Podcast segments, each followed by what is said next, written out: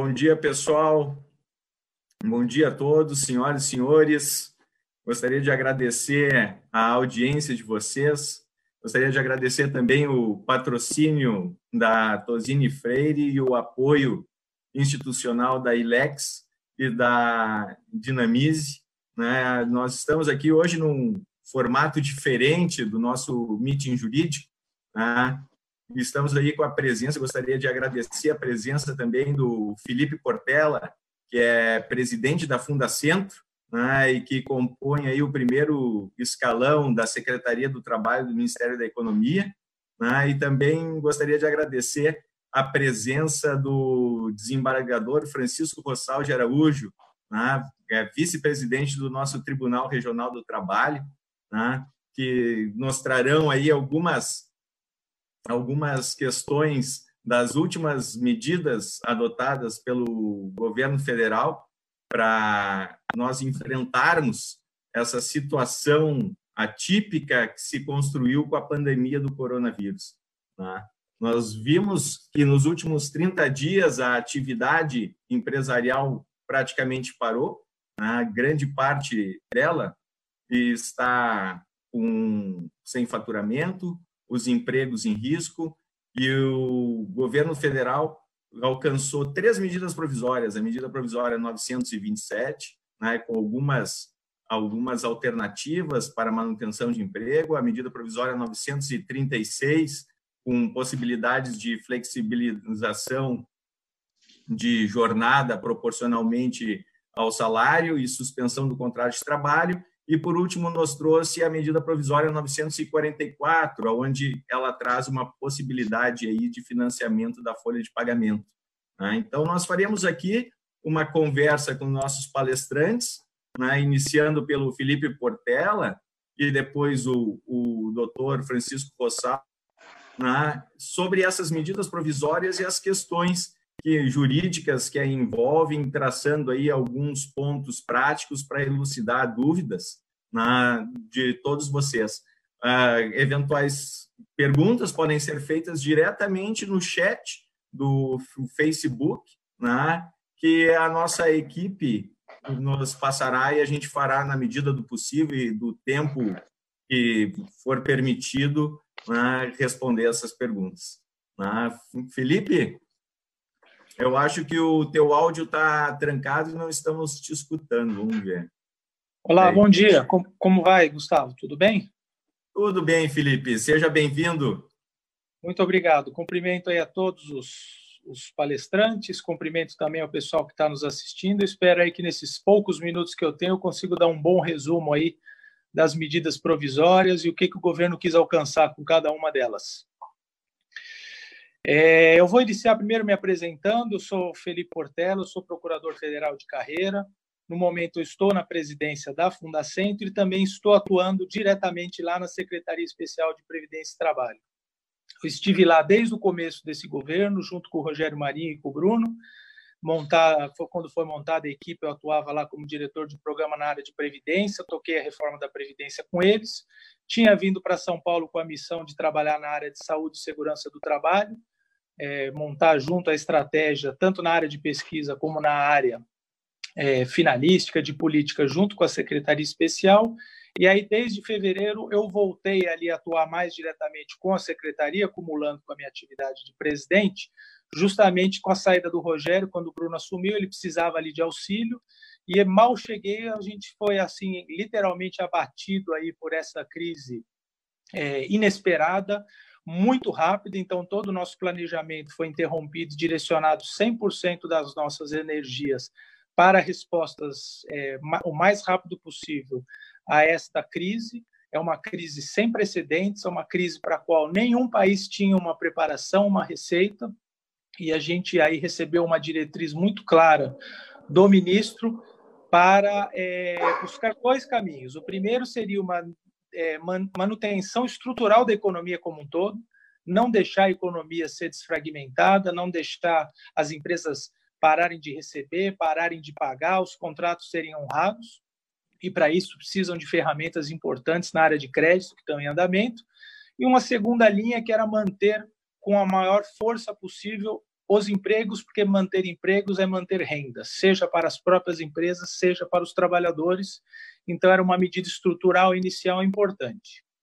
Nossa secretaria, então, recebeu a competência de estudar os temas relacionados à previdência e trabalho nesse momento inicial, certamente com um enfoque na área do trabalho. É, já foi mencionado as duas medidas provisórias mais importantes que foram feitas na área foram a 927 e a 936. É, no final eu falo um pouquinho da medida de crédito, porque ela não é da nossa secretaria, mas certamente ela se compõe muito bem com as outras medidas. Ela integra esse pacote de medidas e certamente vai ser usada como uma ferramenta suplementar e complementar às duas. É, em relação às duas, é, a gente iniciou por medidas, entre aspas, mais simples, que não dependiam de orçamento. É, a ideia era soltar todas as medidas numa medida única, mas a gente entendeu que o timing era importante, ou seja, é, cada dia que a gente aguardava sem uma, uma medida anunciada, e a gente só pode anunciar as coisas quando elas estão prontas, né? são medidas legislativas, não podem ter, ser antecipadas para não gerar nenhum tipo de expectativa, a cada dia isso significava alguns milhares de empregos potencialmente perdidos. Então, a ideia da 297 foi apresentar um rol de medidas para que as empresas ganhassem alguns, algum tempo em relação à sua mão de obra parada por conta das restrições de movimentação.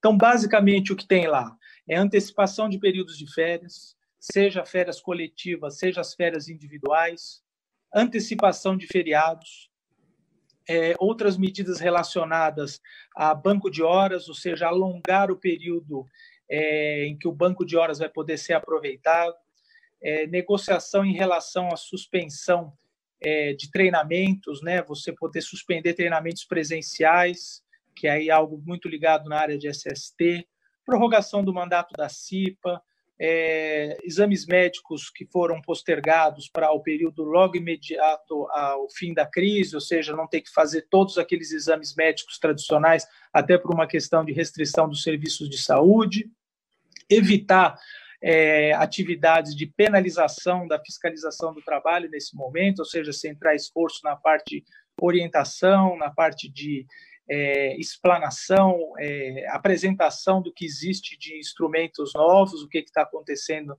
na área trabalhista nesse momento. Uma medida importante imediata que veio, que era o diferimento do fundo de garantia, né, sem nenhum tipo de penalidade, que era também algo que, que vinha sendo questionado pelas empresas. Então, isso foi um primeiro pacote para as empresas ganharem literalmente semanas. Então, isso eu acho que atingia principalmente as empresas de maior porte, que, que tinham é, que, é, capacidade de trabalhar com banco de horas, capacidade de antecipar férias coletivas. E aí, nesse, logo após essas medidas serem anunciadas, a gente começou a trabalhar já na outra medida, que era a medida efetivamente mais impactante, que é a MP 936. A MP 936 ela tentou ser um programa de manutenção do emprego. É, então, é, o objetivo dela era dar um incentivo econômico para que as empresas não demitissem, sem que isso representasse uma perda de renda total do trabalhador. E ela foi desenhada para que ajudasse é, muito mais aqueles que ganham menos. E conforme a faixa de renda fosse subindo, as medidas tinham é, uma capacidade de reposição de renda proporcionalmente menor. É, já sabendo que em alguns casos a gente tinha uma, uma, uma, perda de renda um pouco mais substancial, foi adotado pela secretaria desde o início, isso foi uma determinação do Bruno Bianco, que qualquer um que recebesse mais do que três salários mínimos, ou seja, mais do que R$ 3.135, precisaria de uma negociação coletiva porque justamente essa é a faixa de trabalhadores que perderia mais proporcionalmente renda com negociações individuais. Então, até por uma questão de proteção jurídica, de dar conforto é, para é, análise jurídica, tanto interna como externa do Poder Judiciário, se entendeu que esses trabalhadores que seriam mais impactados efetivamente na sua renda, mesmo com a contrapartida de uma, uma manutenção provisória de uma estabilidade em termos de indenização, que eles tivessem realmente a necessidade de intermediação dos sindicatos da categoria.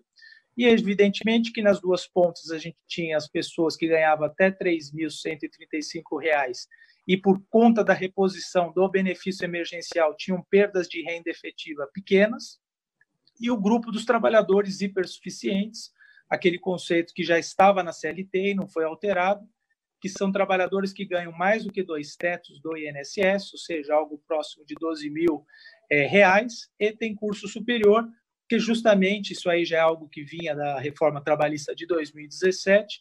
Esses são trabalhadores com uma capacidade de negociação superior, então aí estaria dentro do, do escopo da negociação de redução e de suspensão, uma negociação direta com esses trabalhadores. Então, nas duas pontas, a gente poderia ter acordos individuais, e nessa faixa que vai de 3.135 até aproximadamente 12 mil reais, aí necessariamente a gente teria que ter a negociação coletiva. Essa foi uma premissa, ela está na medida provisória, ela inclusive foi é, é, apreciada agora pelo ministro Lewandowski, na, nessa segunda manifestação dele ele faz essa ressalva importante, então, nesse ponto, a gente acha que ela está bem coberta juridicamente, ou seja, ela protege realmente o público que ela precisaria proteger. E o que diz basicamente essa medida provisória? Essa medida provisória permite que a empresa suspenda o contrato de trabalho por até 60 dias ou reduza a jornada é, de trabalho e proporcionalmente reduza a jornada e proporcionalmente o salário por até 90 dias é, os instrumentos somados têm que respeitar essa janela de 90 dias. Então, eu posso até misturar suspensão é, e redução proporcional de jornada, mas eu tenho sempre esse limite temporal de 90 dias. Feita essa negociação, essa negociação é informada ao governo, é, já está em andamento, inclusive, o site desde o primeiro dia já está disponível. É, a gente já recebeu até o momento mais de um milhão e meio de, de pedidos de prorrogação. Provavelmente até o final dessa semana a gente deve chegar nos 2 milhões de acordos. Os acordos ainda majoritariamente de suspensão, mas tem uma parcela relevante também de redução de jornada. É, e a partir do momento que a gente recebe, a gente vai processar o benefício emergencial para completar a renda do trabalhador que teve ou o contrato suspenso ou a redução de jornada. Esse benefício emergencial ele usa como base de cálculo é, o seguro-desemprego. Então, a gente vai usar o mesmo motor de cálculo que já é usado para o seguro-desemprego, ou seja, baseado nas faixas salariais. E com base nesse, nesse valor base de, do seguro-desemprego, a gente aplica o percentual de redução de jornada, ou, no caso da suspensão, é, o valor integral né, do seguro-desemprego. É, para as pequenas empresas, a suspensão significa literalmente não pagar nada, salvo aquele valor que, é, de forma graciosa, o empregador queira pagar a título de indenização para ajudar o trabalhador nesse momento. Para as empresas de maior porte, empresas com faturamento superior a 4,8 milhões, aí este valor ele é obrigatório, essa ajuda de custo, ela representa 30% do que era o salário original do trabalhador, e aí o benefício emergencial que o governo vai pagar vai ser de 70%. É, na, no caso da redução, é exatamente o percentual de redução de jornada que vai ser reposto pelo governo com esse motor de cálculo do seguro-desemprego. Então, na prática, aqueles trabalhadores que ganham até aproximadamente R$ reais, a, a redução de renda dele é praticamente inexpressiva.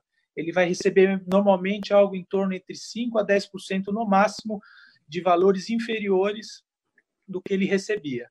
É, como são valores é, de natureza indenizatória, na prática, para alguns, inclusive, vai entrar até mais dinheiro na conta corrente. Ah, vai haver, evidentemente, uma repercussão ali no salário de contribuição para fins previdenciários, mas efetivamente o dinheiro que entra nesse momento de dificuldade para esses trabalhadores que têm uma renda um pouco mais baixa é até maior do que entraria em condições normais por conta dos descontos é, tributários.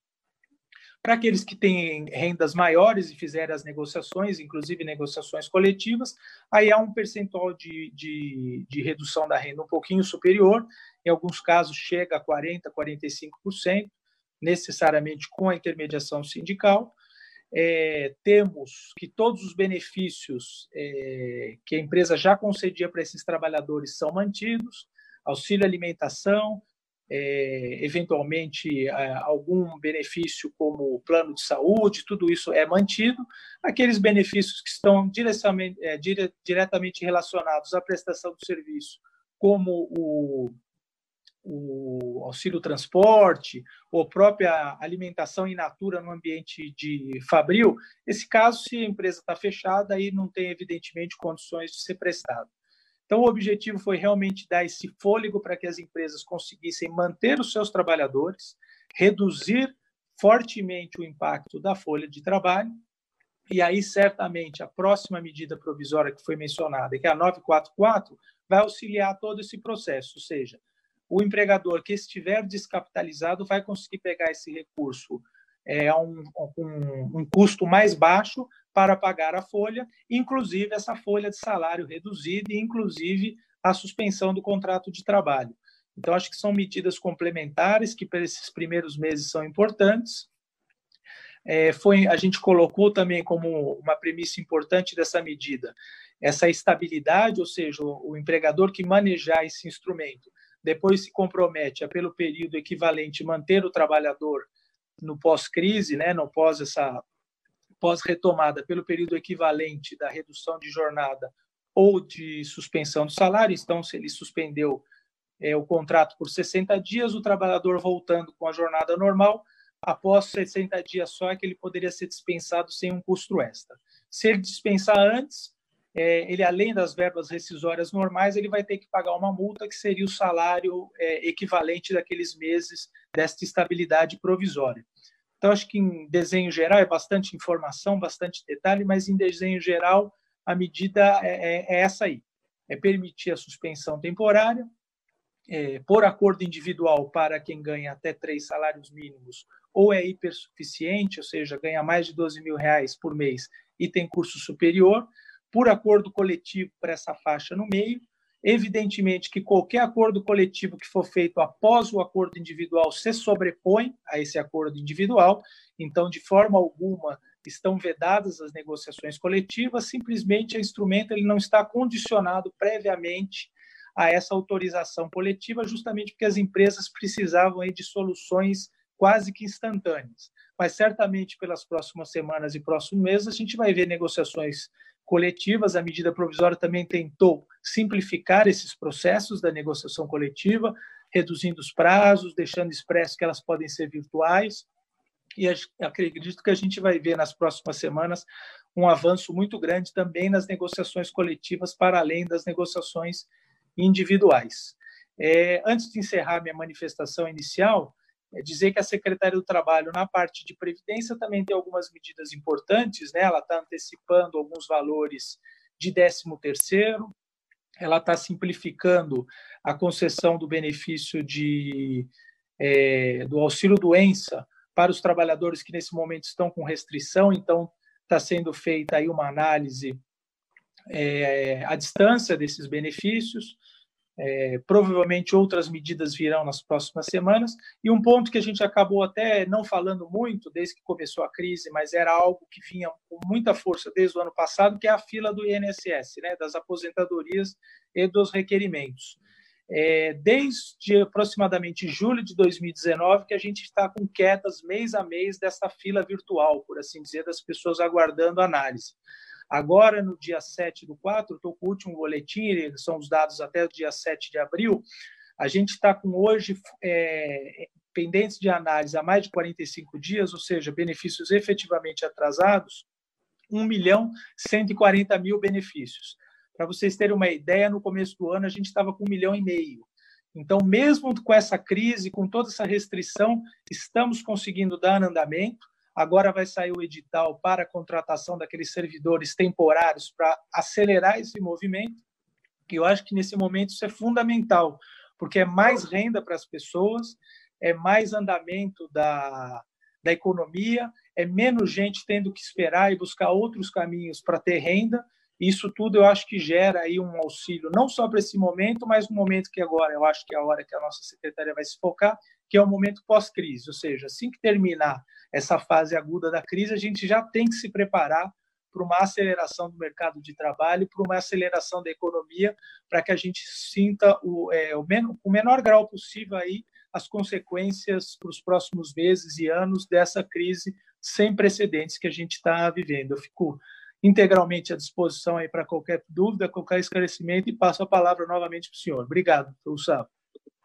Muito obrigado, Felipe. E realmente essa é a nossa preocupação, né, Felipe? É manter empregos hoje, manter as empresas vivas, né? E já se preparar para esse segundo momento que se avizinha, que realmente vai ser de muito trabalho e muito esforço para recuperar o prejuízo que já se teve só nessas semanas, né? Imagina se esse período perdura mais um mês ou mais que isso, né? Ou seja, é uma realmente uma grande preocupação, né? e o nosso trabalho da Federação todo é exatamente nesse sentido de querer movimentar essa máquina e de poder, na medida do possível, fazer uma liberação, né? claro, com todas as questões de restrição de, de saúde, pensando na saúde do trabalhador e de todas uh, todo o público, né? mas se poder começar aos poucos movimentar essa essa máquina para se evitar grandes prejuízos. Né?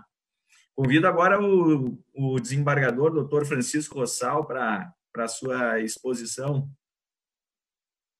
Francisco, acho que doutor Francisco está o, o fone. Agora está ouvindo? Tá Isso. Gustavo, um bom dia para o senhor, muito obrigado pela oportunidade. Gostaria de cumprimentar especialmente o doutor Felipe é, pela sua precisa explanação, né, bastante técnica, e em função da, da, da capacidade de síntese e, da, e do detalhamento da exposição feita pelo Dr. Felipe, eu vou fazer uma exposição complementar, que eu acho que é importante mais no sentido de dar um testemunho é, de como todas essas medidas têm impactado no dia a dia, na sua aplicação prática, sob a ótica do Tribunal Regional do Trabalho, em especial as mediações que nós temos feito é, no nosso tribunal nas últimas semanas, né, e nas mesas de diálogos que são montadas.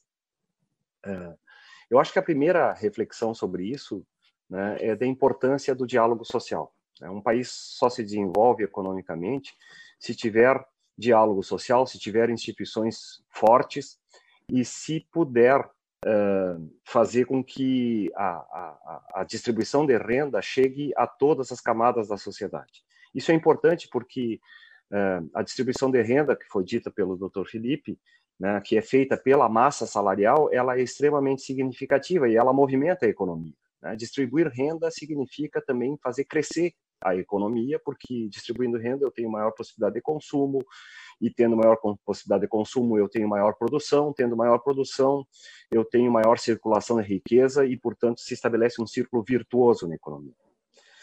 Uh, nesse sentido, as normas uh, inerentes ao trabalho formal uh, são muito importantes, porque se nós não tivéssemos, por exemplo, um sistema de fundo de garantia de tempo de serviço, se não tivéssemos um sistema de fundo de, que permitisse o pagamento do seguro-desemprego, etc., que são vinculados a atividades formais, nós não teríamos agora os instrumentos que são necessários para minorar toda essa crise. Portanto, a economia formal né, e o, o, direito do trabalho formal é muito importante para manter o equilíbrio.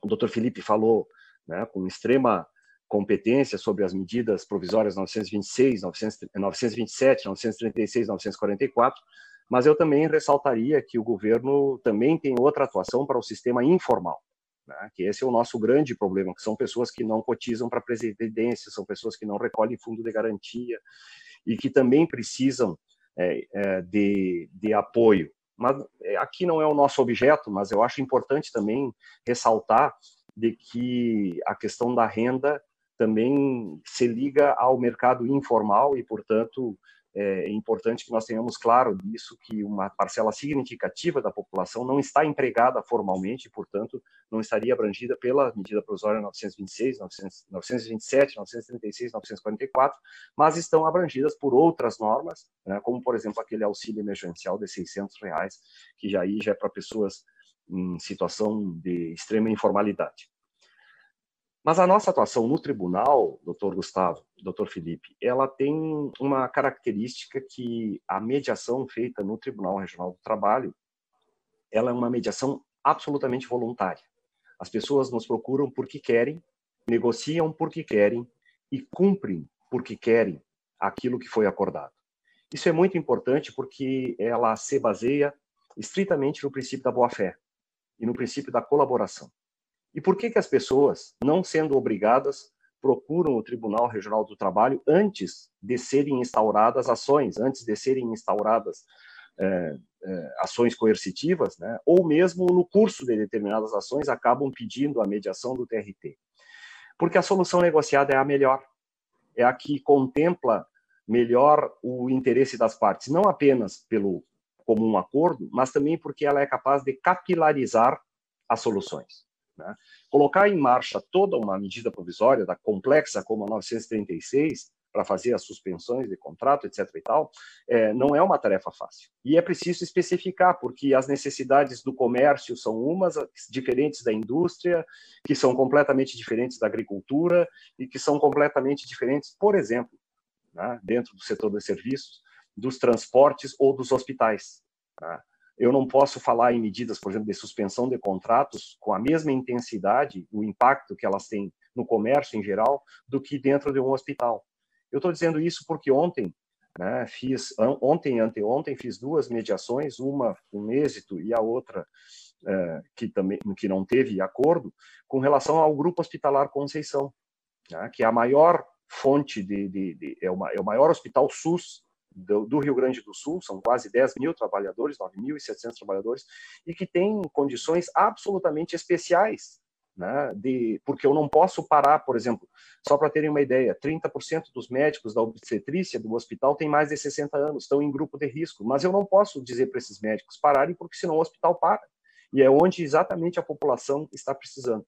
Então, por isso eles vêm à Justiça do Trabalho. Felizmente, ontem já fizemos um acordo com o Sindicato dos Médicos e o Grupo Hospitalar para estabelecer critérios para colocar em outras atividades, etc. Tal, mas não dispensar esses trabalhadores, embora formalmente estejam é, é, enquadrados em atividades de risco e, claro, sempre respeitando as decisões individuais. Né? Existem trabalhadores que, que, mesmo estando em grupo de risco, dizem, principalmente os médicos, dizem assim: não, eu quero continuar trabalhando, é o meu dever, é o meu juramento e vou ficar na linha de frente. Então, isso é só para ressaltar a importância da negociação coletiva e de ter essa, vamos dizer assim, que eu sempre uso a expressão, uma porta onde bater. E essa porta onde bater é na Justiça do Trabalho. Né? Nós fomos ocupando informalmente esse espaço, não é um espaço, como eu disse, de coerção, não é um espaço de, de liminares, de decisões judiciais, é um espaço de negociação. Uma coisa que me preocupa bastante, doutor Gustavo, doutor Felipe, são as despedidas em massa. Ontem eh, nós estávamos numa mediação né, de uma grande empresa de, de calçados, né, de comércio de calçados e produtos similares, dispensou 1.500 funcionários. Né, e nós trabalhamos praticamente a tarde inteira para buscar critérios de um pagamento, é, porque embora todo o esforço do governo, né, do esforço representado pelas medidas provisórias 927, 936 e 944, é, há setores que, com, embora todo esse esforço, não conseguirão fazer suspensões de contratos, não conseguirão adaptar banco de horas, teletrabalho, e nem a postergação do recolhimento do fundo de garantia vai resolver e sim nós estamos tendo problemas de, de despedidas em massa, e, e, é por isso também que todo o nosso esforço deve ser pensado para conseguir encontrar soluções mais, mais criativas possíveis. E, novamente, esse é o papel da negociação coletiva, né? porque cada empresa tem uma realidade, cada empresa tem um fluxo de caixa, e, e, e essa especificação só pode ser feita caso a caso. Né? E, e, é por isso que é importante também que a comunidade saiba, né, os empresários saibam, os trabalhadores saibam que, que nós temos instituições que estão aptas a, a dar esse apoio. Né? Na negociação de ontem, por exemplo, se vocês terem uma ideia, nós partimos de um pagamento de uma parcela fixa por mês de 600 reais para cada empregado, até completar o valor das rescisórias que tinham para receber. Conseguimos elevar essa parcela para mil reais, ou seja, foi uma melhora na proposta da própria empresa de mais de 60% do valor e sobre o valor originalmente, né? Conseguimos colocar uma cláusula de correção monetária e ainda estamos ficamos para marcar uma próxima mediação sobre a multa do artigo 477. Então, são exemplos práticos. Dei aqui o exemplo dos, dos, dos, dos hospitais, dei o exemplo do, do, comércio calçadista, mas poderia dar o exemplo da, da, da, da, indústria metalúrgica, que nós temos várias mediações nesse sentido. Temos duas mediações muito importantes em curso, né, é, com relação aos metroviários de Porto Alegre. Conseguimos evitar uma greve que estava marcada para domingo passado, né, que as duas categorias demonstraram uma grande maturidade. Chegou um determinado ponto da mediação que disseram assim: não, doutor, deixa que nós, nós vamos nos reunir, estabelecer as tabelas de horário, quais são as estações de menor movimento para ter menor exposição dos trabalhadores, e voltaram com o acordo pronto. Né? Nós apenas olhamos os aspectos formais e as categorias tiveram grande maturidade para encontrar uma solução e sempre de olho, o nosso papel na Justiça do Trabalho é o interesse público né, que são atividades também que têm repercussão para o público em geral. É, nos rodoviários de Porto Alegre estamos com mais dificuldades, porque aí é um problema estrutural que vem é, não vem antes da pandemia, né, que é o problema do impacto da, da, da plataforma de Uber no transporte coletivo, o problema das, da, da, da redimensionamento. Mas, enfim, já estamos lá na sexta ou sétima reunião e sempre tentando encontrar uma solução negociada. É, de tudo isso, doutor Gustavo, doutor Felipe, uh, o, que eu ressalto é, é, é, o, é, o, interesse das pessoas em encontrar soluções. E muitas vezes as pessoas já encontram, né, empresários e empregados negociam diretamente, uh, mas quando às vezes falta um empurrãozinho ou falta uma proposta que, que seja intermediária, que contemple e também o, o olho né, que nós temos no interesse da população em geral, é, esse é o papel da Justiça do Trabalho e, particularmente, esse é o papel que cabe à competência da vice-presidência do tribunal, mas também é, capilarizado em todos os juízes do trabalho do interior do Estado. Né? Que nós estamos, só para os senhores terem uma ideia, hoje nós temos uma mediação que mais de é, oito colegas vão acompanhar para aprender como se faz esse processo, porque não é uma negociação normal da que nós fazemos no dia a dia, é uma negociação que exige um certo conhecimento também, não só das medidas provisórias que foram referidas pelo Dr. Felipe, mas de todas as implicações constitucionais que podem vir. Mas nós estamos, é, vamos assim, montando uma força-tarefa para ajudar a sociedade a encontrar as soluções negociadas que mais é, sejam próprias para as necessidades de cada categoria, de cada empresa, de cada segmento é, da economia. E, por último, também acho importante ressaltar que nós precisamos pensar, sim, na retomada, né?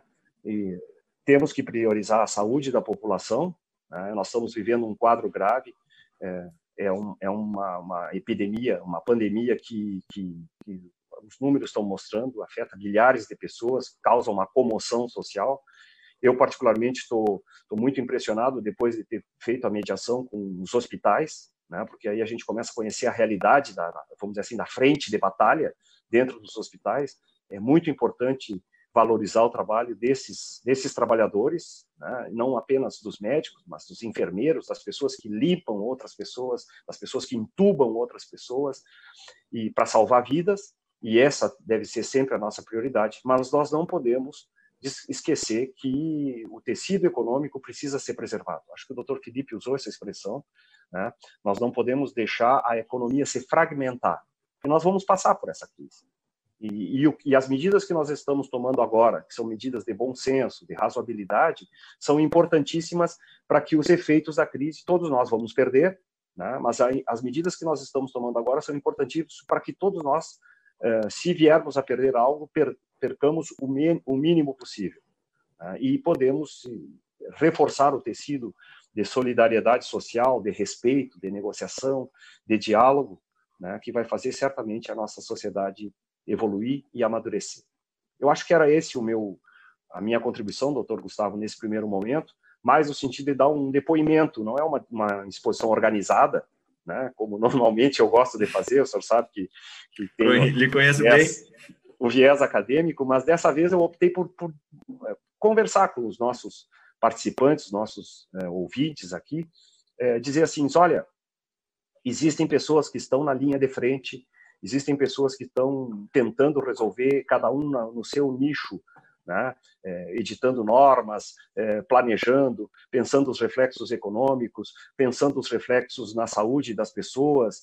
É, existe um, um, tecido social, né, instituição do Estado, Poder Executivo, Poder Legislativo, Poder Judiciário, que estão preocupados com a dimensão da crise e que estão. Posso dar o meu depoimento pessoal. Trabalho 14, 16 horas por dia pensando só nisso e tentando ajudar as pessoas e tentando ajudar o meu país a sair dessa crise da melhor maneira possível. É isso. Obrigado, doutor Rossal. Essa crise realmente é uma crise de todos, é um problema generalizado e que necessita um empenho de toda a sociedade, tá? não só do, do, do empresário, mas do empregado, do judiciário, e essa união de esforços né? e essa consciência de que se trata de uma situação atípica né, é, que nós não vivenciamos ainda, né, é uma questão nova para nós, né, para nossa geração, principalmente. Né, a gente precisa ter o bom senso e a criatividade. Né. O pessoal tem me passado aqui já algumas perguntas aí do nosso público. É, Felipe, uma questão, você mencionou que tinha uma já foram realizados mais de um milhão e meio né, de, de acordos né, que foram registrados já na, no Ministério da, da Economia, certo? O, com relação a esse, esse percentual, a gente não sabe o que seriam de acordos individuais ou não, que estão sendo questionados né, pela ação do, do, junto ao STF, que vai, inclusive, ser julgada hoje à tarde, né, ou pelo menos se tem essa expectativa de que o julgamento saia hoje à tarde. Né? Mas com relação aos acordos individuais e que já foram protocolados no Ministério do Trabalho, eles serão normalmente pagos? Qual, qual é a posição do Ministério frente a essa questão? O trabalhador pode ficar tranquilo que serão acolhidos esses, esses acordos pelo, pelo Ministério? Ótima pergunta. A gente teve na semana passada uma decisão cautelar do ministro Lewandowski e era uma decisão que nos deixou com dúvida sobre a validade dos acordos individuais nesse período anterior aos acordos coletivos. Na decisão, o ministro sinalizou que o acordo individual não estava vedado, mas ele ficava condicionado a uma provocação do acordo coletivo, só que não esclareceu se nesse período, até que sobreviesse o acordo coletivo, se ele valia ou não. Na manifestação de segunda-feira, o ministro deu a entender que os acordos são válidos sim, que necessariamente vai haver a notificação do sindicato, até porque a MP prevê isso. Posteriormente, pode vir uma negociação coletiva em sentido diferente daquela individual. Mas a expectativa que a gente tem, a AGU ainda não nos se manifestou formalmente em relação ao parecer de força executória desse acordo, é, dessa decisão individual do ministro, mas a nossa expectativa é que a, a decisão sinalizou que para esse período anterior ao acordo coletivo, o acordo individual vai ter valor. Então, o trabalhador ele receberia sim e aí, evidentemente, a partir da data que começasse a valer o acordo coletivo, as condições do acordo coletivo é, modificariam aquele acordo individual. A gente realmente tem que aguardar o posicionamento formal da AGU é, e principalmente do plenário. É, a gente conversava até antes que eu acho que essa é uma, uma, uma questão importante nessas medidas anticrise, não só na área de previdência e trabalho, mas em qualquer área do governo, que essa atuação proativa do judiciário e aí pela cúpula de já sinalizar qual regra do jogo está de acordo com a Constituição e qual não está, para que a gente não tenha que ter batalhas judiciais no primeiro grau, no segundo grau, para daí chegar nos tribunais superiores, para daqui a alguns anos a gente saber quais são as regras do jogo. Então, a nossa expectativa é que até o final dessa semana a gente já tenha muita clareza o que, que vai acontecer com todos esses acordos que entraram já no sistema, e aí, evidentemente, que os pagamentos deles só seriam depois de 30 dias mesmo, isso já estava até na MP, que é a parte operacional mesmo, mas muito antes dessa data, a nossa expectativa é já ter muita clareza. O que, que vai ser feito em relação a todos os acordos anteriores, a nossa expectativa, até pela sinalização do voto, é que está tudo valendo, sem prejuízo de negociações coletivas posteriores que vão modificar, eventualmente, vão modificar as, essas condições, e aí essa nova informação seria colocada no sistema também. a gente preparou o sistema, essa foi uma preocupação nossa, justamente para dar dinamismo para essa relação dos acordos. A gente não sabe até quando vai a crise. Eventualmente, um acordo que foi feito por 60 dias, se a situação econômica melhorar, o empregador não precisa mais que essa pessoa fique em casa, pode querer que ela retorne ao trabalho, à sua jornada normal. Isso é de interesse das duas partes, empregador e trabalhador. Esse acordo tem que ser abreviado. Eventualmente, um acordo de suspensão pode se tornar um acordo de redução proporcional de jornada.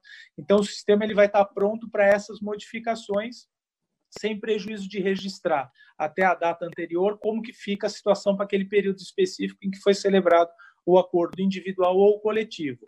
A decisão confirmando esse nosso entendimento, o sistema já está até pronto para fazer esse tratamento. Ah, excelente, Felipe.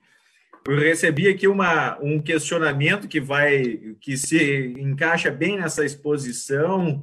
Vamos ver se o doutor Francisco consegue nos elucidar. Eh, é uma questão bem prática. Doutor Francisco, a, a medida provisória 936 ela tem a previsão, né, inclusive com a interpretação exposta pelo ministro Lewandowski na última decisão dele, de que realizado o acordo individual, ou seja, aquele acordo entre empresa e empregado diretamente, o sindicato deve ser comunicado no prazo de 10 dias. Tá?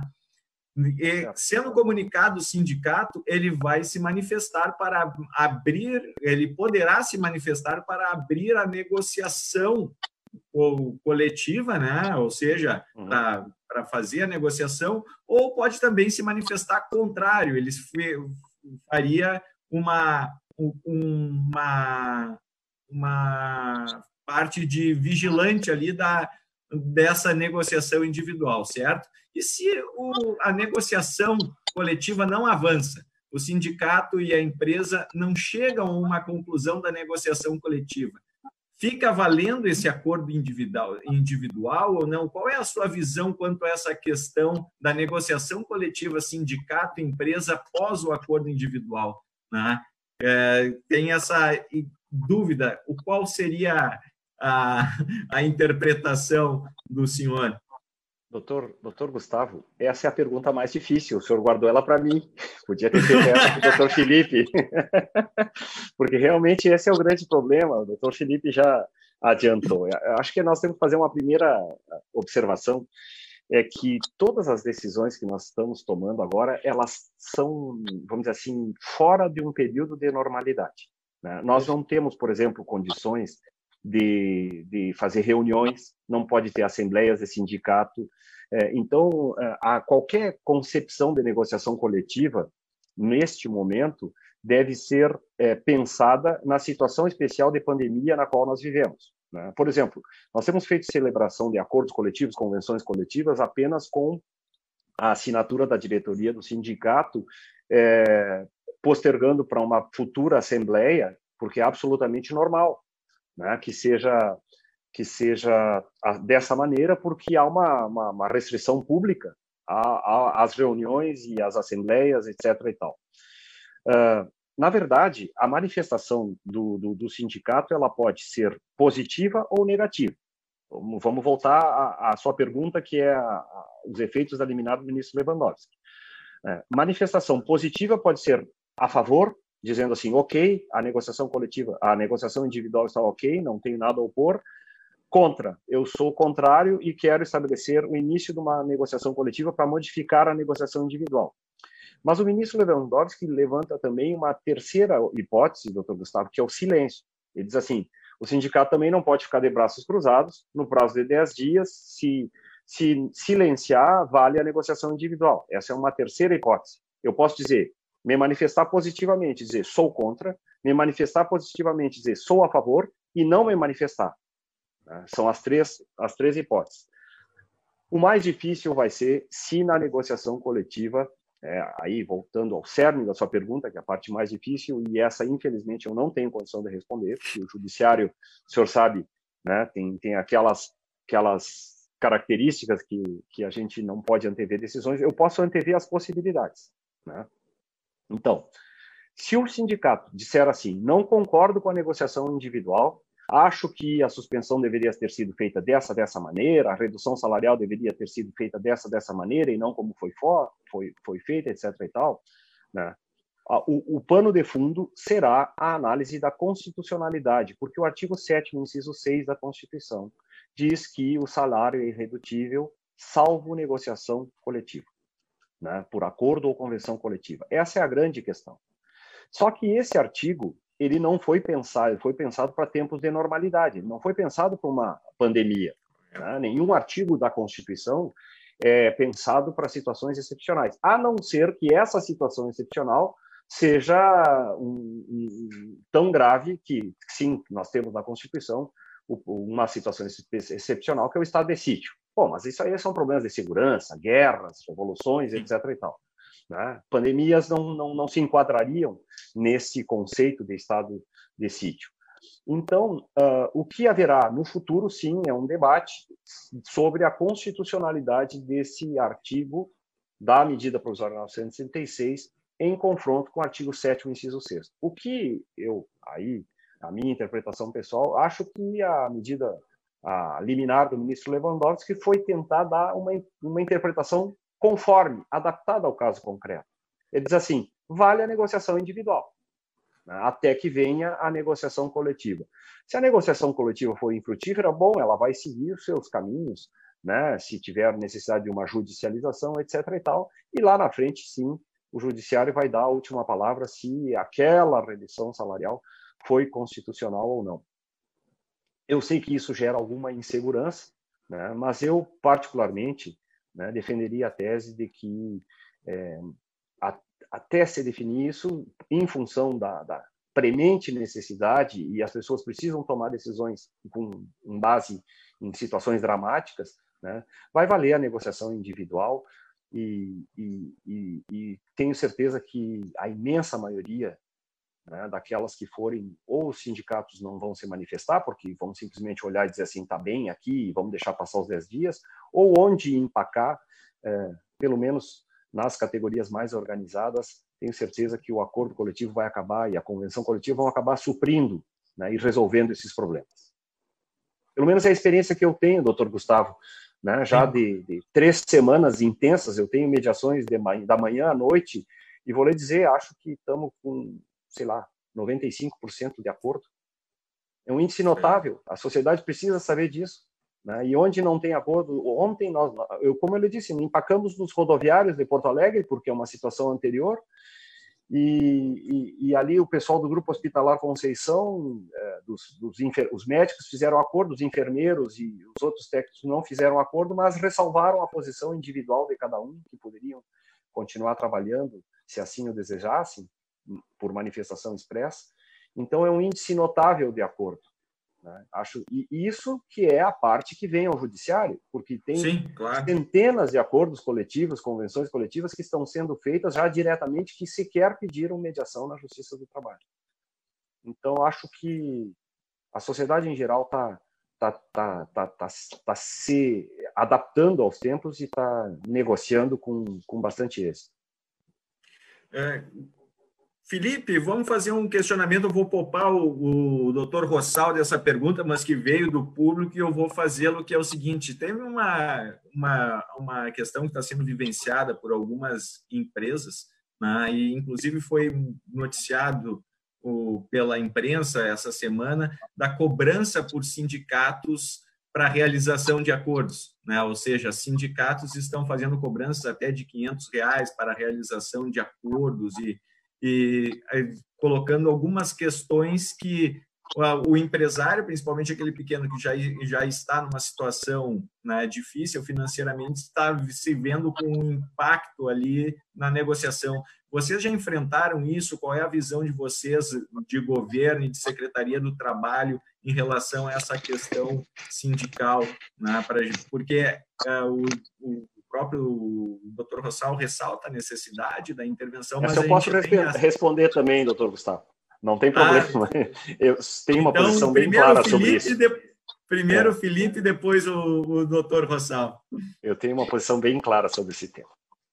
É, pois é, essa aí, agradeço então, doutor Rossal, se quiser depois me complementar, porque essa realmente é uma pergunta difícil.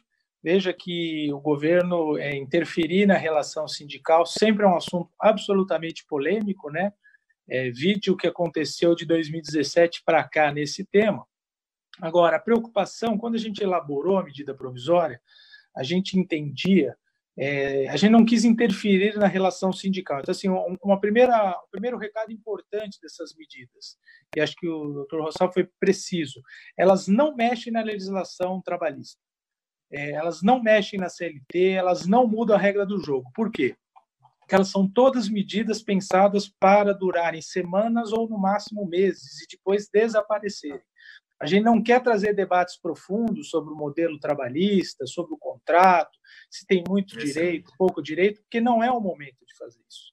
O momento agora é de combater a crise, evitar desemprego, evitar quebradeira geral das empresas. Então, qual era a nossa preocupação? A gente precisava dar um instrumento imediato para as empresas. Por isso se deu é, a ideia de acordo individual. Poderíamos ter usado apenas os acordos coletivos, mas justamente a gente pensou nas pequenas empresas. A pequena padaria, a pequena loja de comércio, aquele que tem pouquíssimos empregados e não está acostumado com esses procedimentos de negociação coletiva, muitas vezes nem sabe qual é o sindicato, vai ter que correr atrás dessa informação. Então, o que a gente quis garantir para esse pequeno empregador era essa resposta imediata. Até por isso, as faixas salariais que permitem o acordo individual são é, salários mais baixos, voltados realmente para as micro é, e pequenas empresas. É, e a gente tinha um pouco de receio também dessa, dessa certa pressão que poderia ocorrer de sindicatos é, sobre esses empregadores para fazer esses acordos. A gente sabe como é que funciona a questão da negociação. Quem está numa posição um pouco mais privilegiada tende a querer fazer o uso dessa posição privilegiada. A nossa posição em relação a isso é que esses acordos não deveriam ser objeto desse tipo de pactuação e ela não deveria ser obrigatória. Mas também o governo não interfere nesse tipo de relação entre os sindicatos, é, porque isso é algo que não, que não é próprio do governo. Então, assim, a gente não tem como proibir isso, se as empresas é, toparem, se os sindicatos impuserem essas condições, mas justamente o modelo que a gente quis fazer era para não ter esse tipo de pressão. Vamos ver como é que fica. Eu acho que é, a gente vai ter um direcionamento muito claro essa semana do Judiciário é, em relação a isso, mas não em relação a essa parte de financiamento dos acordos. Não, acredito que o, que o Supremo não vai analisar essas questões. Então, aí eu acho que vai realmente de um bom senso e aí talvez o papel fundamental da mediação de um terceiro, e aí certamente o Poder Judiciário vai poder contribuir muito nessas situações específicas em que está havendo é, cobrança. A gente vê, recebeu casos de cobrança de até 8% do valor dos salários reduzidos, que é algo que na prática pode até inviabilizar um acordo. Sim. Aí a gente vai para a questão do bom senso, a questão das partes sentarem na mesa e tentarem chegar a um comum acordo. Então, assim, a princípio, nós não temos uma posição é, de intervenção nessa relação, pelo menos não nesse momento, até por conta da, do desenho que a gente fez da medida provisória, que a gente acha que, na imensa maioria dos casos, a questão vai se resolver sozinha. É, quando houver esse tipo de pressão, esse tipo de abuso, principalmente para o pequeno, o acordo individual vai ser uma alternativa, e aí certamente as bases do acordo coletivo vão ter que ser melhor costuradas, e esse tipo de cobrança eventualmente abusiva certamente vai ter que sair da mesa para que a negociação seja viabilizada. Excelente. Doutor Francisco? Doutor Gustavo, doutor Felipe, se, se ouvirem o latido de dois cachorrinhos, são meus assessores especiais aqui, o Paco e a Tina, né? Eles ficam aqui na volta, né? Como eu estou é, na, na, minha casa em Alegrete, eles são meus companheiros aqui de, de videoconferência e de mediação, então eu sempre alerto né, que se ouvirem aqui, ou é o Paco ou a Tina dando a sua opinião, eles já são quase versados aqui em, em, em negociação coletiva, eles já estão praticamente dominando todo o tempo. Mas brincadeiras à parte, doutor Gustavo, doutor Felipe, eu, eu, eu, eu, eu sou contrário à cobrança de qualquer tipo de taxa ah, nesse, nesse, principalmente nesse caso. Acho que é legítimo, os sindicatos precisam buscar suas fontes de financiamento, Né? Acho que a reforma trabalhista, isso é público notório, trouxe é, mudanças nesse sentido, e de, de, de sindicatos passam por sérias dificuldades financeiras, mas eu acho que não é nesse momento que deve ser, é, principalmente considerando o notório interesse público e a repercussão geral na sociedade, não é nesse momento que deve se cobrar qualquer tipo de taxa para negociação coletiva.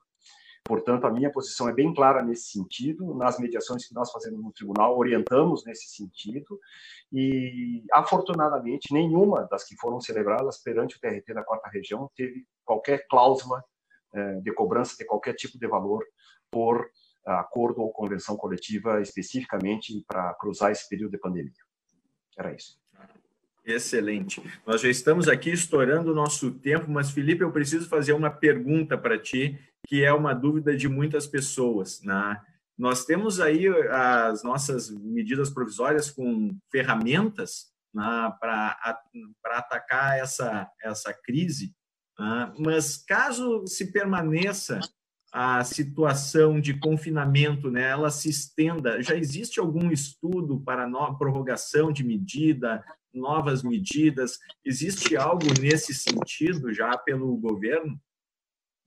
Bom, a nossa medida, a princípio, ela valeria, né, se ela fosse aplicada desde o primeiro dia dela, ela valeria até o final de julho, né?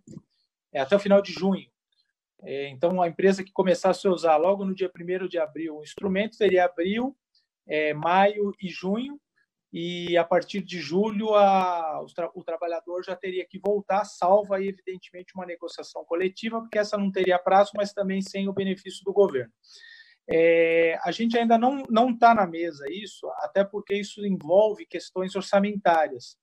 É, esse programa, para vocês terem uma ideia da dimensão desse programa, considerando a, a potencial adesão dele, são mais de 50 bilhões de reais destinados a pagar esse benefício cuja finalidade principal é manter os empregos.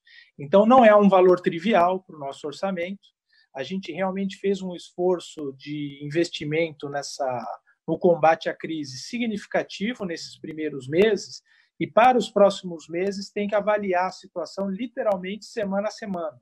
Então, assim, certamente a gente vai ficar de olho vai ficar acompanhando e estar tá em contato direto, não só a nossa secretaria especial, mas todas as secretarias especiais do Ministério da Economia estão em contato, contato direto com o setor produtivo para sentir como é que vai caminhando a crise, como é que vai caminhando os setores específicos, e aí cada setor é um setor, cada estado está com uma realidade diferente, e certamente outras medidas complementares, se forem necessárias, vão ser tomadas.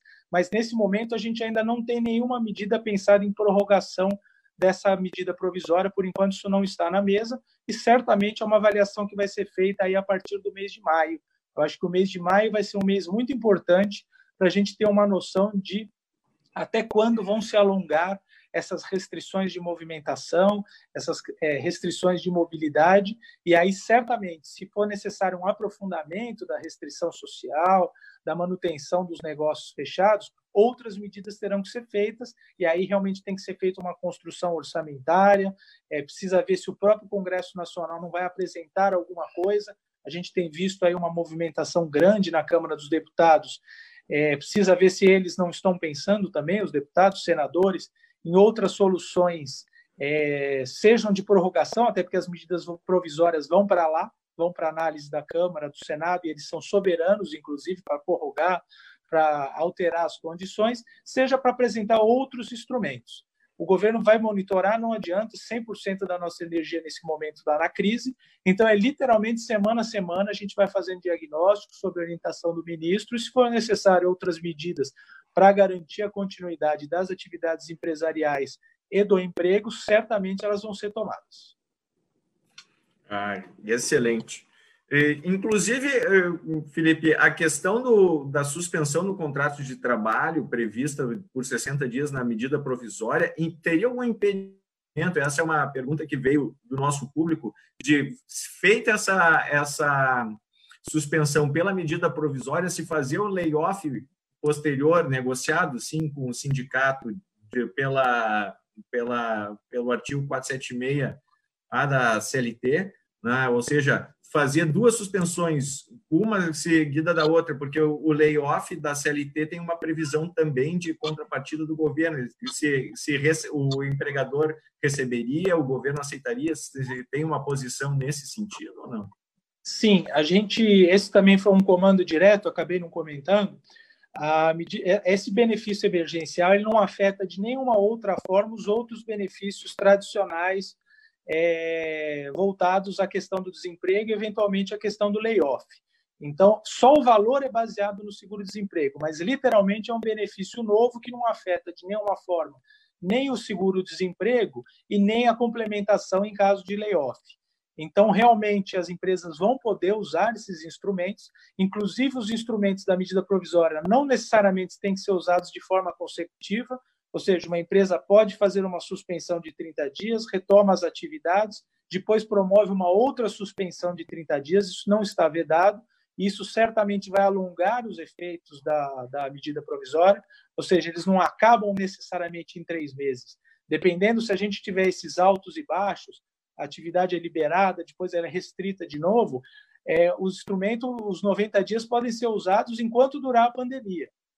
Então, é, mesmo os instrumentos da, da, medida provisória, eles podem ser usados de forma é, alongada durante o, o, ano e depois, evidentemente, complementado por outras medidas. Em questão do layoff, houve aquela primeira sinalização, inclusive, na MP 927, que era permitir o layoff por acordo individual. É, se entendeu que aquilo não era o momento de fazer aquilo, aquilo podia dar um recado é, equivocado, viria o benefício emergencial também para aquela situação, só que a gente soltou a medida antes do benefício emergencial. Aí, por conta disso, se achou melhor tirar o layoff, mas evidentemente que não se está mexendo nesse, nesse instrumento da CLT, então, tirando esse período de suspensão por conta da MP, evidentemente que os sindicatos vão poder negociar o layoff e aí a contrapartida do governo vai estar valendo sem nenhum tipo de restrição por conta do benefício anterior. Ah, excelente. Uh, o nosso prazo já está estourando, mas o pessoal insistindo num questionamento, doutor Rossal, que seria dirigido para o senhor, e é um ponto bem, bem acadêmico, e sei que o senhor deve ter uma posição que seria com relação à questão da força maior né, e daquela rescisão do contrato de trabalho que não consegue ser evitada. Né? Então, o pessoal está aqui fazendo um questionamento que é um dos maiores debates nas últimas semanas no mundo jurídico trabalhista, que é a dispensa ou pelo artigo 502 ou pelo 486, que seria o factum principis. Né? Se o senhor cons conseguiria Gustavo, dar aí rapidamente sobre esse tema nessa questão da, do, da força maior declarada pela, pela medida provisória 927 e essas repercussões naquela dispensa inevitável né, dos trabalhadores. Então, Gustavo, esse tema ele surgiu lá na Constituição de 88, né, se esses dois artigos citados tinham sido recepcionados pela Constituição de 88. Eu tive a oportunidade de fazer uma pesquisa lá na biblioteca do nosso tribunal, na minha, na minha biblioteca pessoal. Eu peguei 14 CLTs comentadas. 13 dizem que esses artigos não foram recepcionados pela Constituição de 88. Apenas o, o, o doutor, o ministro, ex-ministro, ministro já falecido, Mozart Vitor Russomano, é que comentava a possibilidade, né, no, lá no seu, na sua obra, né, de que esses artigos poderiam ainda ter alguma vigência, mas sempre é, relacionados com o sistema do Fundo de Garantia, que a partir da Constituição de 88 era a, a forma única para as despedidas.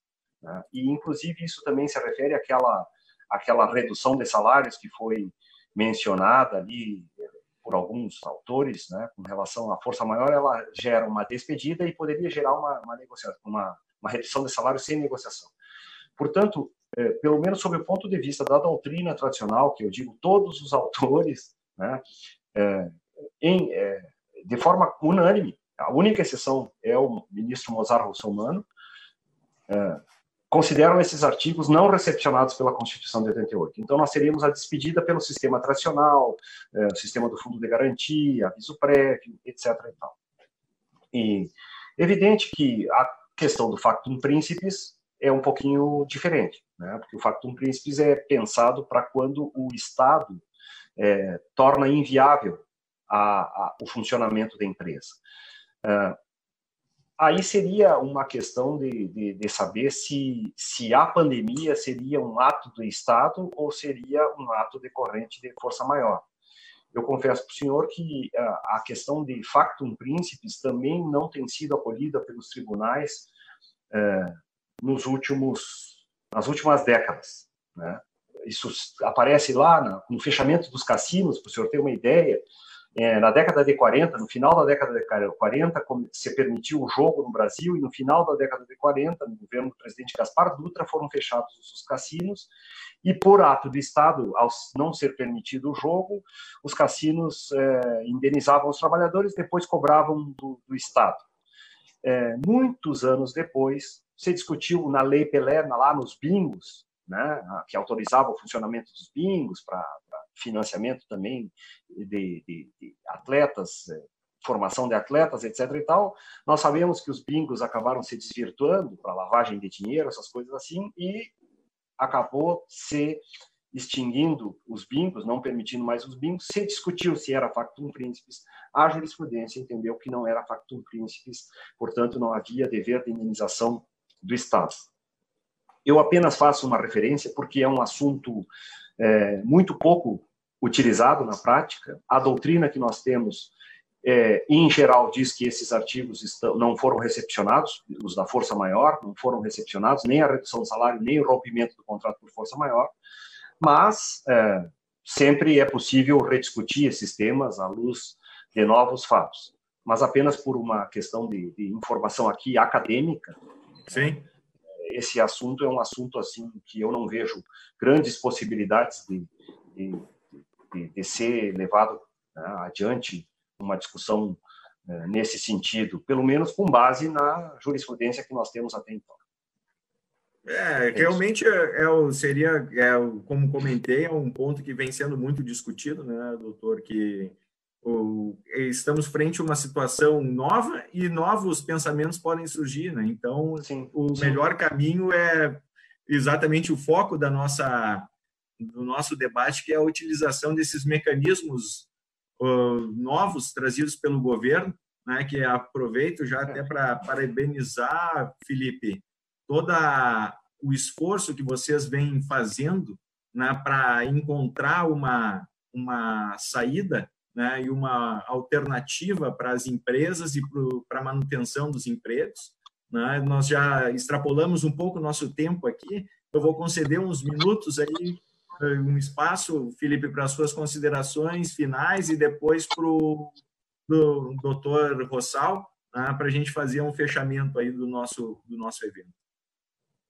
Tá ótimo. É, primeiro, agradecer pelo espaço. Acho que a gente é, tem que estar sempre à disposição para explicar não só a medida, mas principalmente o que se quis atingir com a medida.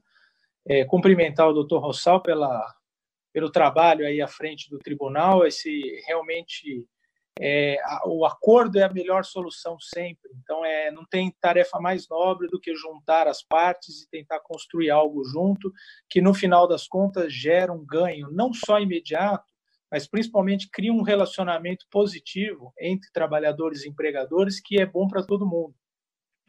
É, quanto mais estável, mais harmônica a relação entre o trabalhador e a empresa, maior a produtividade, maior a estabilidade da relação de trabalho, maior o ganho para as empresas. Por isso que a gente fez essas medidas e tentou dar uma resposta rápida, evidentemente com as limitações, é, seja de tempo, seja de capacidade, também até até de construção, foram semanas literalmente é, trabalhando quase o dia todo, sábado, domingo, feriados, não houve muita interrupção, porque a gente sabe que uma, uma, a demissão, o desligamento do trabalhador vai muito além de pagar o salário. É, além de você impactar a sociedade como um todo, a própria empresa é impactada por conta da perda que ela vai ter na retomada. Ela vai ter que contratar novamente um trabalhador, Talvez aquele trabalhador que ela teve que dispensar e ela já está pensando em contratar quando passar a crise, por qualquer motivo não possa voltar, ele fique desmotivado. E isso prejudica demais a retomada da economia como um todo. Ou seja, acompanhando, por exemplo, o que está acontecendo num país que para todo mundo é referência, como os Estados Unidos, hoje acabou de sair agora a última semana. Os americanos, em 28 dias, perderam 22 milhões de empregos. Isso aí vai cobrar um preço da economia americana. Por mais que eles tenham um dinamismo maior nas contratações, vai haver uma desagregação, vai haver um descasamento, as pessoas vão perder a renda, é, vão ter que buscar o seguro-desemprego, eles estão até com dificuldade de operar o seguro-desemprego. Então, assim, a grande, o grande objetivo dessas medidas foi dar algumas alternativas. Cada empresa realmente é uma empresa, ela vai ter que olhar a sua situação individual, mas eu acho que vale esse esforço. Vale a pena utilizar todas essas ferramentas, manter os trabalhadores para no pós-crise eu estar numa posição mais forte, ou realmente na minha atividade não tem jeito, eu vou ter que dispensar alguns trabalhadores. Enfim, a gente deu as ferramentas, mas na verdade cada empresa vai ter que olhar a sua situação. E o ideal é que ela olhe junto com os trabalhadores, junto com os sindicatos representativos, seja dos, dos empregadores, seja dos trabalhadores, para que ela tenha não só uma fase da crise com uma solução harmônica, mas prepare também a sua retomada. Eu acho que esse foi o grande objetivo desse programa. É evitar demissões desnecessárias. Ou seja, se eu consigo sobreviver as próximas semanas os próximos meses sem desligar os trabalhadores, todo mundo sai ganhando. A sociedade sai ganhando, o trabalhador sai ganhando e a empresa sai ganhando também. Então, eu acho que o, o recado final que fica é avaliem com calma, é, junto com os contadores, junto com os jurídicos, junto com as federações, que têm um papel fundamental de orientação, de apoio nesse momento, qual seria a melhor alternativa para cada empresa, principalmente acho que as pequenas empresas são as que precisam de mais informação, mais ajuda. Tem bastante coisa disponível na internet, tem cartilhas, é, os procedimentos mesmo dos acordos estão bem simplificados, as empresas estão conseguindo fazer sem maiores problemas, e qualquer problema que existir pontual em relação a algum, alguma medida, algum setor específico, a secretaria fica de portas abertas o nosso papel também é ouvir para poder oferecer ferramentas mais eficazes e mais atrativas e outros instrumentos para continuar a auxiliar as empresas e os trabalhadores nesse momento de crise. Agradeço a oportunidade e a gente na secretaria, não só eu, mas toda a nossa equipe lá, fica à disposição de todos. Muito obrigado. Muito obrigado, Felipe. Doutor Rossal. Doutor Gustavo, doutor Felipe, é, também gostaria de agradecer a oportunidade Acho que esses espaços são importantes para passar informação né, para as pessoas e para todos que estão interessados em, em, em saber né, e buscar soluções para cada um com o seu problema concreto. É, eu gostaria de dizer que, com relação ao, ao, papel dessas medidas provisórias, é óbvio que medidas provisórias, num tempo de pandemia, vão gerar polêmicas. Mas esse não é o nosso problema. Né? Nós precisamos é ter respostas rápidas. Às vezes se acerta, às vezes se erra, vai ter algum problema, mas o fundamental é ter a resposta rápida para dar a segurança para que as pessoas, como bem disse o Dr. Felipe, para que as empresas, mas principalmente para que os trabalhadores tenham a perspectiva de continuar tendo a sua fonte de renda. Né? Nós temos que pensar que é um binômio. Não há empresa forte sem trabalhadores é, dedicados e não há empregos bons sem empresas fortes. Um precisa do outro e precisam trabalhar com espírito de colaboração e não com adversidade. A situação afeta a todos. Nós temos algo que é prioritário, que é a saúde da população. A vida vem em primeiro lugar. Vamos tomar todas as medidas para preservar a vida, mas vamos também pensar de que a vida continua e que para que a vida continue com o menor com o menor número de perdas possíveis, é preciso que haja um diálogo social. Esse é o papel da instituição que eu represento. O Tribunal Regional do Trabalho, né, o processo do trabalho, um dos seus princípios lá da CLT é o princípio da conciliação.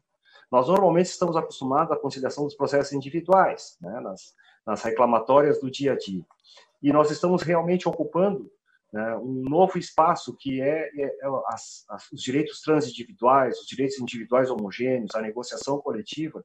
E isso mostra a força e a vitalidade do direito social, do direito do trabalho, né, da negociação coletiva e que ela pode render bons frutos para todos. Negociação coletiva é algo importante para empresas e para trabalhadores, para que possam ter um, um, a melhor é, solução dos seus problemas o Tribunal Regional do Trabalho fica à disposição de todos aqueles que precisem né, de, de orientação ou de um espaço de negociação, às vezes empacou lá e nós vamos envidar todos os esforços para que as negociações saiam da melhor maneira possível.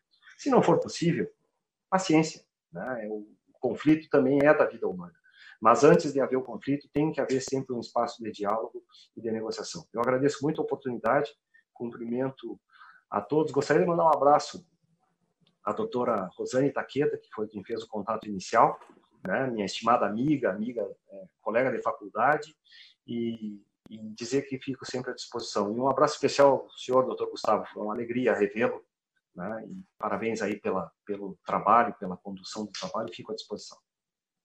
Muito obrigado, Rossal. Muito obrigado, Felipe. Sintam-se abraçados. Nós estamos nessa, nessa situação diferente, na, à distância.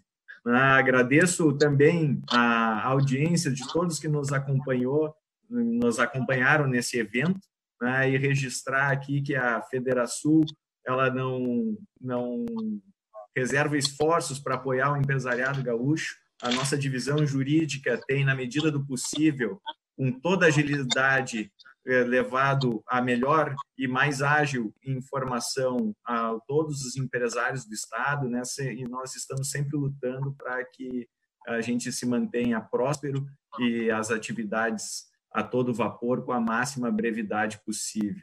Né? Agradeço a todos e tenham um bom dia. Agora vamos trabalhar um pouco mais né, e manter a atividade viva. Obrigado, Felipe. Obrigado, Rossal. Até mais, pessoal. Um abraço, doutor Felipe, doutor Gustavo. Até uma próxima oportunidade. Abraço. Obrigado para todos. Um abraço.